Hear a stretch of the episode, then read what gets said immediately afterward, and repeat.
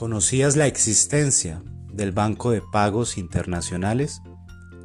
¿Cómo es posible que un banco privado administre los recursos de todos los bancos centrales del mundo y que ningún gobierno pueda ejercer control sobre este? Seguimos despertando conciencias en crecer con ese ser, con el objetivo de que te des cuenta que vivimos una ilusión, de que una élite nos controla y así no nos tomemos tan en serio la vida, comprendiendo que estamos aquí para entrenar el alma, estamos aquí para vivir experiencias que permitirán, desde mi perspectiva, recuerden, no tomen nada por cierto, evolucionar y trascender a nuestra alma. Ella eligió venir aquí para algo. Eso es lo que resuena conmigo de tantas teorías que andan por allí. En primer lugar, quiero agradecer hoy a todos nuestros oyentes por posicionarnos en esta tercera temporada como su podcast preferido o como su top 5 o como su top 10. Muchas gracias, acabaron de llegar a nosotros las estadísticas de esta tercera temporada proporcionadas por Spotify. Y nos encontramos muy bien rankeado gracias a ustedes. Nuestra intención es seguir llegando a más mentes curiosas, a más outsiders, a más libres pensadores, a más personas que estén en proceso de despertar. Como ya lo había indicado en el episodio de despertar a la conciencia y el despertar espiritual, despertar a la conciencia es darnos cuenta de que vivimos en un sistema manipulado, manipulado tanto por gobiernos como por organizaciones religiosas y sociales. Y por eso arranco este episodio hoy cuestionando si ustedes conocen de la existencia del Banco de Pagos Internacionales. De no ser así, vamos a Google, investiguemos qué es eso, de qué se encarga, para poder empezar a darnos cuenta de la gran manipulación que se esconde en el sistema. Un banco privado controla los recursos de todos los bancos centrales en el mundo. Y sobre este banco privado ningún gobierno puede ejercer control. Tiene total autonomía. Para quienes no saben qué es un banco central, los bancos centrales en cada país son los encargados de emitir la moneda circulante en cada una de estas naciones. Básicamente son los dueños del dinero de la nación. Y sobre ellos está este banco de pagos internacionales. ¿Cómo es posible esto? ¿Por qué funciona así? Tenemos que remontarnos muchísimos años en el tiempo para entender cómo surge esta gran manipulación, que de nuevo reitero, no es para sentir odio hacia políticos, hacia líderes religiosos, hacia líderes sociales, no. La energía fuente que está en mí, que está en ustedes, está también en ellos. Simplemente aquí estamos en una gran película. Reitero, para el entrenamiento de cada una de las almas. Todos somos en esencia divinidad. Y nuestros antepasados lo sabían. No obstante, con el surgimiento de los primeros líderes religiosos que podríamos considerar como chamanes y demás, fuimos perdiendo la noción de esa divinidad y se nos fue inculcando la idea de que necesitábamos de un intermediario para conectar con el mundo espiritual, para conectar con lo divino. para conectar con nuestra verdadera esencia, para conectar con Dios, con el universo. Al creer que necesitábamos un intermediario, pues nos fuimos sintiendo limitados y también olvidamos nuestra capacidad nata de manifestación. Al ser divinos, al ser nosotros parte de Dios, al ser el yo superior, el yo supremo, tenemos un gran poder de manifestación. Pero al creer que necesitamos de un intermediario para conectar con esa fuente creadora, pues es como si nos apagaran el chip, si nos apagaran el switch para poder ejercer ese poder manifestar. Luego, pues ya fueron surgiendo como tal otro tipo de líderes religiosos que nos siguieron llevando por esa misma corriente, de que necesitábamos un intermediario para conectar con lo divino. Y es así como casi de manera generalizada se fue apagando la capacidad manifestadora. Luego surge la política, con la cual nos hacen creer que es a través de los políticos que podremos obtener el pan. Y es por eso que cada vez que hay elecciones se mueve tanta gente, porque creen que el político es quien les va a brindar alimento, les va a dar el pan de cada día. De nuevo, olvidando nuestra esencia, nuestra divinidad.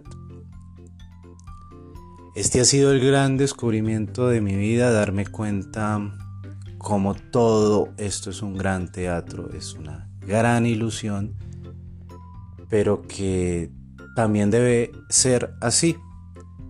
Y es por ello que reitero, lo que transmito no es con el ánimo de generar odios, que si bien es cierto hace parte de las primeras etapas del despertar, empiezas a sentir rabia, odio hacia los líderes políticos, hacia el sistema político, hacia el sistema religioso, hacia el sistema en general, eh, a medida que vas avanzando en ese despertar de conciencia, te vas dando cuenta de que las cosas deben ser así porque esto es una gran obra de teatro.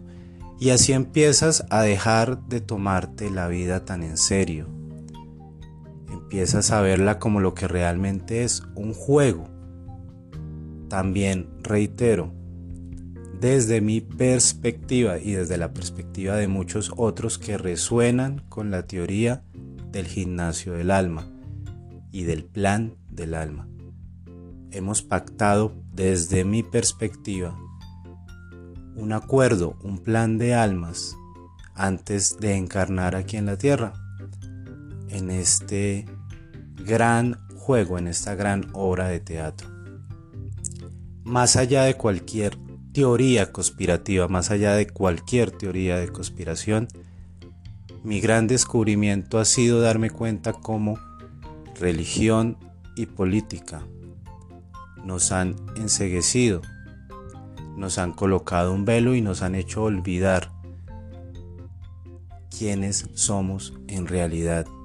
Nos han hecho olvidar todo nuestro gran poder.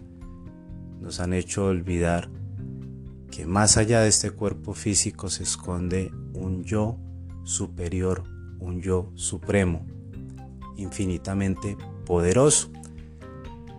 Era parte de las enseñanzas de Neville Goddard, el poder de la manifestación. Por tanto, no necesitaríamos ni de religión ni de política para ejercerlo, puesto que es nato, es un poder que ya está vinculado a nosotros por ser divinos. Siguiendo entonces la cronología, primero surge el sistema religioso, luego el sistema político y posteriormente el sistema monetario, que es del que hoy les estoy hablando. Ese sistema monetario surge con el ánimo de poder intercambiar bienes y servicios por, en su momento, oro. Como era tan difícil cargar oro, van surgiendo los bancos que básicamente te entregaban un cheque que respaldaba el oro que quedaba ahí almacenado. Y pueden mirar billetes antiguos para confirmar lo que les estoy diciendo. Allí verán claramente, por ejemplo, en los billetes colombianos, eh, la siguiente frase. Páguese al portador tantos pesos oro. Y si ven más allá, verán que también dice Banco de la República. Básicamente el dinero era o es un cheque al portador. Sin embargo, ¿por qué digo era?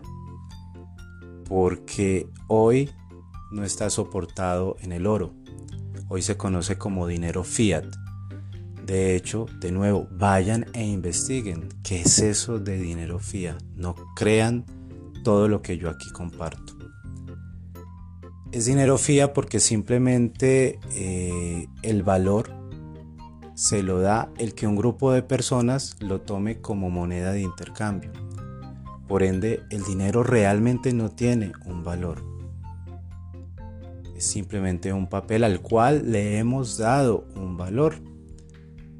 Y ese dinero pues es no solamente emitido por los bancos centrales, sino que es controlado por estos mismos. Y siempre está en un flujo constante. Siempre va a regresar al banco. Por eso se llama moneda circulante. Retomemos entonces la cronología.